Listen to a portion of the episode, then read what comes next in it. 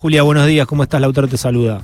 ¿Cómo estás, Lauti? Un saludo grande. Bien, bueno, gracias por atendernos. Eh, queríamos charlar un poquito con vos, Julia, sobre todo en relación a lo que pudimos conocer de eh, esta nueva revisión del Fondo Monetario Internacional eh, y lo que se flexibilizó, pero también lo que se está exigiendo.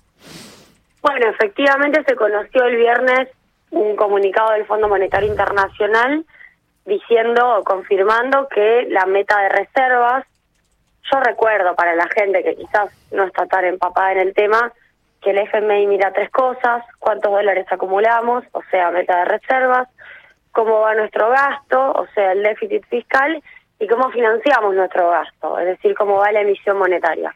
Bueno, por razones obvias, la sequía nos impidió tener la cantidad de dólares previstos para este año, la meta de reservas no se puede cumplir, era cerca de 7.800 millones de dólares la acumulación adicional que nos pide el fondo respecto del punto de base, que es diciembre del 2021. Eh, sin embargo, lo que el FMI no hace es flexibilizar la otra meta, que es la del déficit fiscal, que yo insisto, está íntimamente vinculada con la anterior, porque mm. la recaudación tributaria está asociada a la actividad económica, no es que va en paralelo o va independizada de la actividad económica. Y cuando te cae por la sequía el nivel de exportación, también te cae, por ejemplo, una recaudación básica como derechos de exportación o incluso derechos de importación, porque las importaciones caen y los aranceles que se cobran también caen. Están callados el 70% interanual en términos reales, esos dos impuestos. Digo el dato para que entiendan que hablamos cuando hablamos de caída de esos impuestos. Y esa no es una situación que el FMI reconozca. Al contrario, cuando uno lee el comunicado, dicen, bueno, como vamos a flexibilizar la meta de reservas, vamos a ser todavía más firmes en que Argentina pueda eh, cumplir todo lo demás, entre ellas la meta fiscal que este, se mantiene en un déficit de 1,9% de PBI para este año. Bien, y ahí está eh, también eh, las exigencias en relación a quitar subsidios y subir tarifas, ¿no? Claro, para poder llegar a esa meta hacen ahí un, un énfasis muy claro en la reducción de tarifas, eh, perdón, de subsidios a las tarifas. Eso es algo que ya en el acuerdo original estaba planteado de esa manera.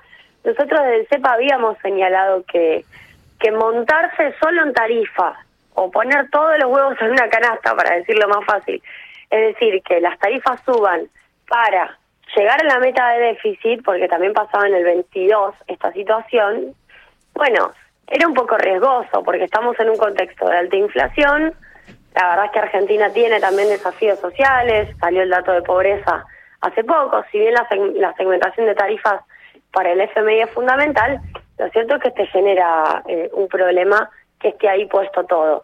Incluso, bueno, en un año electoral también le agregó el componente político.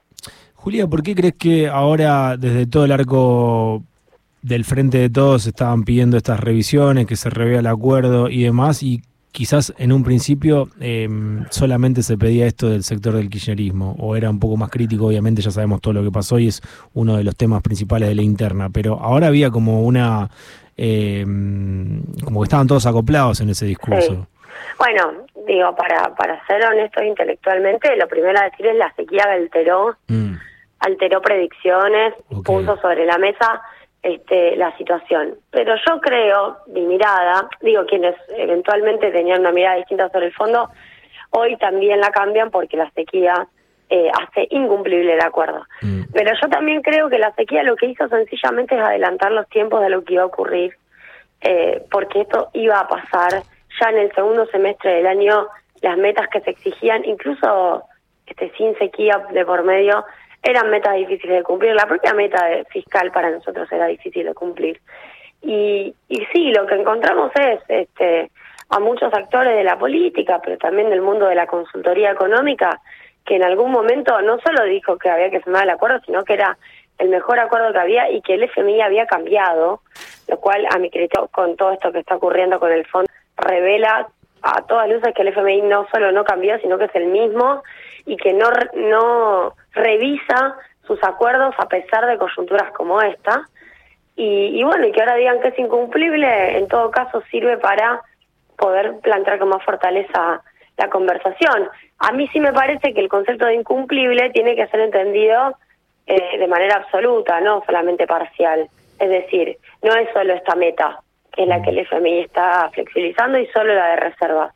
El acuerdo en sí genera un nivel de condicionamiento fundamental para la economía argentina en materia de vencimientos hacia adelante, no mm. solo por este año, sino porque a partir del 26, 27, 28 empezamos a tener vencimientos que hace que cualquier gobierno que esté en Argentina en ese momento, cualquiera sea, tenga que sentarse a renegociar.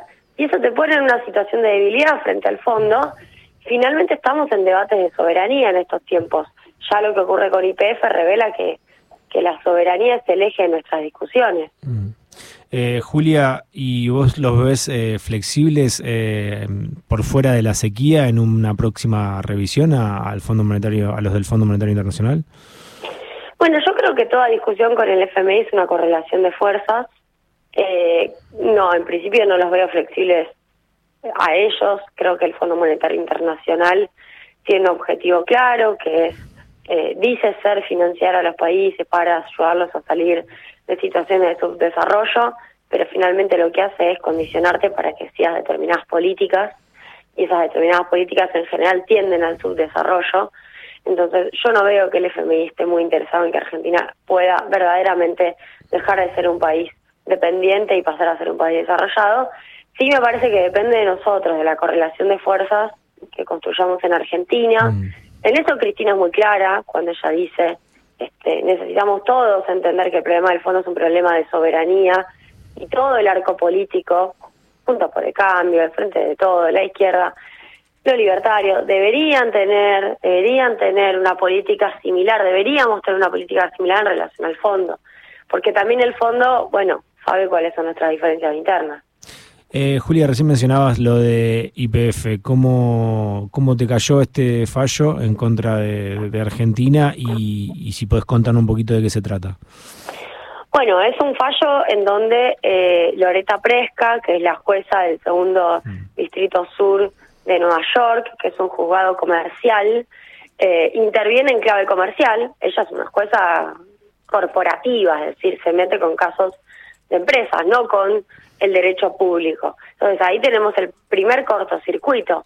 Tenemos una jueza comercial que defiende intereses de accionistas, digo, estaría bien si, si se estuviera tratando de eso, pero que se mete en un contexto en el cual Argentina, por una ley del Congreso, determinó una expropiación por el 51% de las acciones y allí ya no juega el derecho privado. ¿En qué sentido? En que si se tuviera que aplicar el derecho privado, valdría el estatuto de IPF en donde se sostiene que si se hace una oferta para socio o, accionista mayoritario, también se debe hacer para los accionistas minoritarios como una herramienta de protección de los intereses de los minoritarios que suele ser válida en un contexto de este mercado de capitales, ¿no? En el mercado de capitales, vos cuando tenés compra por privado un tercero que compra acciones, si los minoritarios no se enteran o sufren este, algún problema por esa compra de acciones, quedan damnificados.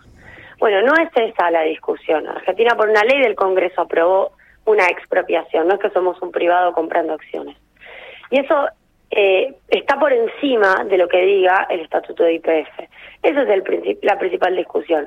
Que aparezca, obviamente, una jueza en Estados Unidos planteando esto, también habla de eh, otros intereses detrás, que aparezca un fondo buitre, que es el que reclama en nombre del grupo Peterson los intereses de accionistas minoritarios, también revela que nuevamente tenemos buitres queriéndose quedar con eh, miles de millones de dólares de Argentina. En el 2015 decía Axel Kicillof, lo hicieron, en el 16 ganó punto por el cambio y cobraron eh, esa demanda estrambótica que tenían, cobraron, cobraron 15 mil millones de dólares cuando por lo menos el reconocimiento debía haber sido de 3 mil millones de dólares. Este año están pidiendo por hasta 17 mil millones de dólares y este, seguramente estén presionando a una parte de la política para que si ganan las elecciones lo conceda. Bien, Julia, una más y gracias por el tiempo. Eh, ya algunas consultoras privadas están hablando de arriba del 7% de inflación para el próximo anuncio de eh, de lo que va a ser. Eh, uy, se me, me, me, bloqueé. La inflación de. Sí, sí, sí, sí, sí, sí, pero los datos eh, de, me, iba, me, salía. uy, me bloqueé. Pero, bueno, sí, los, Eso, los datos de marzo.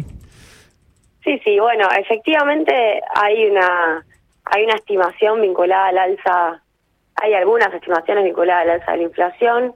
Nosotros del Centro de Economía Política Argentina venimos siguiendo eh, los precios, también tenemos estimaciones que dan cuenta de eh, la no reducción, por lo menos si te adelanto la, la no reducción de la inflación, lo cual es un problema, habla de la inercia en la economía argentina que no se ha podido frenar. Yo insisto con esto, los, los acuerdos de precios han sido deliberadamente combatidos, los acuerdos de precios eh, no fueron compartidos por el conjunto de la política, incluso más amenazaron con este, hacer denuncias en un 911 por si había sindicatos que controlaran precios, y no en góndolas, sino en la salida de fábrica para el inicio de la distribución, que es donde efectivamente estamos teniendo el problema, porque hay diferenciales entre los precios que le llegan a los almacenes respecto de los precios que le llegan a los supermercados. En los supermercados eh, lo que plantea la Secretaría de Comercio es que el acuerdo se cumple, lo que ocurre es que hay productos que se venden mayoritariamente en almacenes o comercio de barrio, de barrio que no tienen garantizado el nivel de cumplimiento. Y te agrego la, la estacionalidad que encontramos eh, y los aumentos que encontramos en carnes, frutas y verduras, que son todos alimentos frescos que no están dentro del acuerdo y eso requiere, eh, bueno, más trabajo, obviamente, de parte de la Secretaría de Comercio para buscar ordenar esos precios. Y te agrego que marzo siempre es un mes estacional, nos va a pasar todo el año. Mm. Hay un mes en donde algunos aumentos son particularmente eh, pronunciados. Caso de educación es el, es el principal rubro en el mes de marzo. Y también te agrego que va a haber este algún impacto vinculado a tarifas. Bien, Julia, Indec era lo que me salía, no sé, no me estaba ah, bloqueado. Eh, claro que sí. Bueno, eh, ¿estuviste viendo a Fito el sábado o el domingo o no? No, pero soy rosarina y soy fan de Fito. La última vez que lo vi fue en el anfiteatro de Rosario, ah, no sé si lo conocen. No lo conozco. El anfiteatro frente al río. Bueno, lo recomiendo en un show espectacular el año pasado terminó el Sí, de hecho creo que habíamos hablado y dijiste como que se siente una energía particular por el hecho de ser en Rosario, donde también es Fito, claramente. Bueno, eh, elegiste uno de Fito, nosotros eh, escogimos Tumbas de la Gloria de la versión en vivo del sábado en Vélez, así que por lo menos escucharlo. Gracias. Julia. Un placer hablar con vos. Beso grande. Tu amor abrió una herida porque todo lo que te hace bien siempre te hace mal. Tu amor cambió mi vida como un rayo para siempre, para lo que fue y será. Lo que fue y será. La bola sobre el piano la mañana, que ya que dejamos de cantar Llegó la muerte un día y arrasó con todo, todo, todo, todo un vendaval. Fue un fuerte vendaval.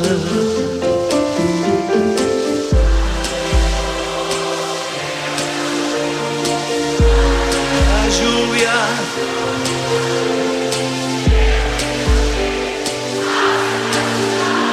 y no sirvió de nada porque todo el tiempo estaba